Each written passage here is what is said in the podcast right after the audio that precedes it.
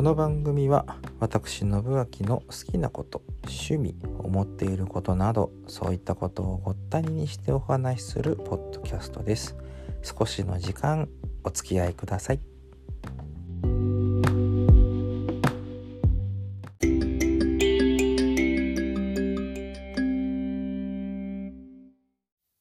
はい音楽の話で小ネタでございますのであんまり長くは喋らないつもりですが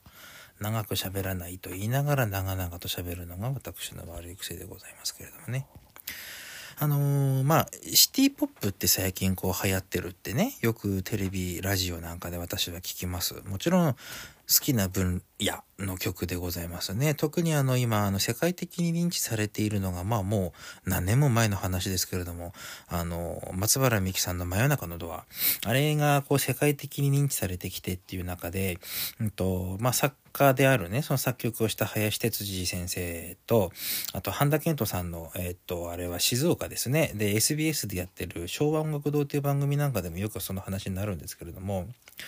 昨今の音楽っていうのは、イントロとか、あ感想アウトロとかっていうのが、まあ短い曲が多いとか、まあそもそもイントロがないとかね。なんかそういう曲が多い中で、そこまで、うん、真ん中も頭もお尻も、あの、きっちり作っているっていう、そういう音楽っていうものが世界的に認知された理由なのではないか。で、そういうものをきっちり作っているのが日本のいわゆるシティポップと呼ばれるものではないのか。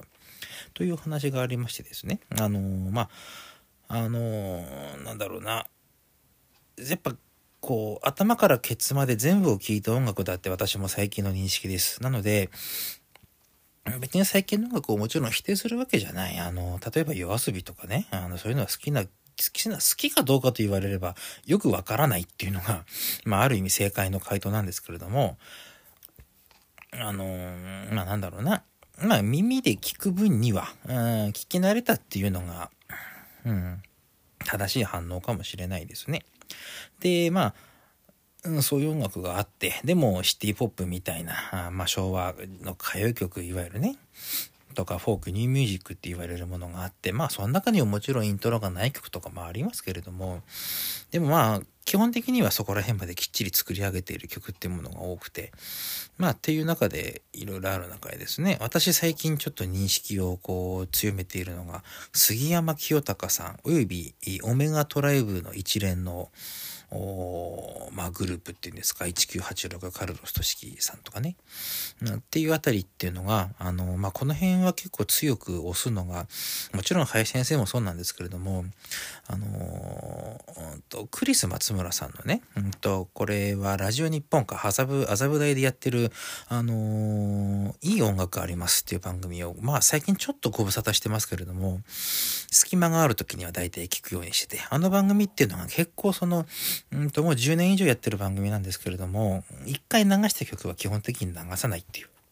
よっぽどのことがない限りはね。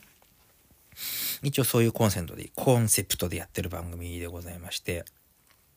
まあその中でも、あの、オメガトライブ関係っていうのはやっぱり流れることがよくあるんですよね。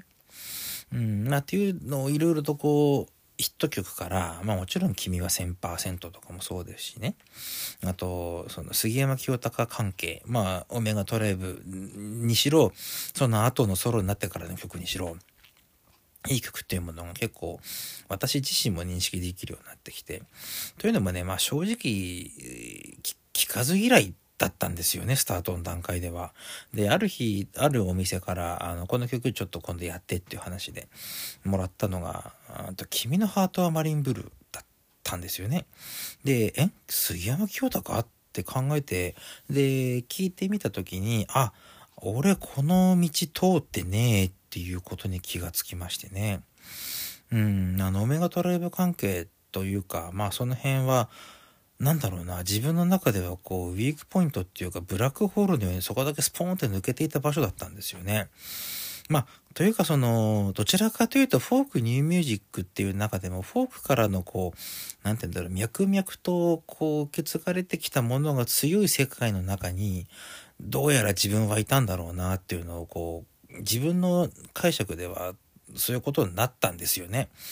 で、まあそうなると今度オメガトライブってなると、そこら辺はどちらかというとニューミュージックからバンドに向けての、バンド世界に向けての橋渡しというか、80年代でも若干後半に入ってくる部類になってくる、もうもちろんね、1986っていうぐらいですから、あの、カルロス・トシキさんが入ってからのグループっていうのはね。うん。とかってなるから、なんかこう自分の中ではこう、後発、後発的って言ったら言い方はちょっと違うかもしれないですけどね。まあ、時代的にはもちろん後なわけですよ。さださんとか、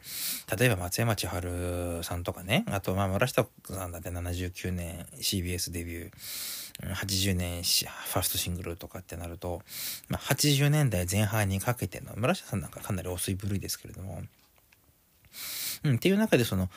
うんと、80年代後半からっていう日本の音楽の流れっていうものがまあ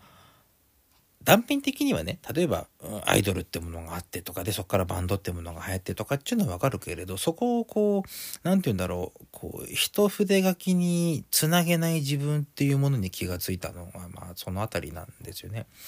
なんで、まあ、ある意味その杉山清隆さんとの、まあ、音楽の出会いっていうものは自分の中ではある意味一つのエポックメイキングみたいなものになってるのかなっていうのはちょっと自分で思ったりするところ。まだまだ全然語るには乏しいので私もこれ以上のこと言えないし売れた曲のことしかわかんないしアルバム単位で聞き、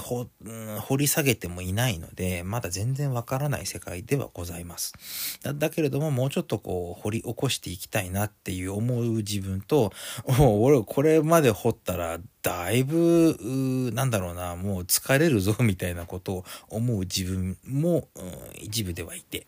さあ果たしてこっから先私はどうなるやらっていうのが、まあ、今のところですね。うんあのー、まあ自分でやるにしてはバンドでやるにしてもねその杉山清隆オメガトライブおよび杉山清隆ソロそして1986オメガトライブカルロス組織オメガトライブなんつうねあの辺りのまああの一連のあたりの曲っていうのはもうちょっとやってみてもいいのかな聞いてみてもいいのかなっていうところですね。うんはい。まあ、そんな感じで私とシティポップと杉山清隆さんのお話、オメガトレーブのお話、はい。なんかそんな感じで今日は、えー、雑多なお話でまとまってみましたけれども、まとまってないね、これね。はい。えー、というわけで本日は本編はここら辺で失礼します。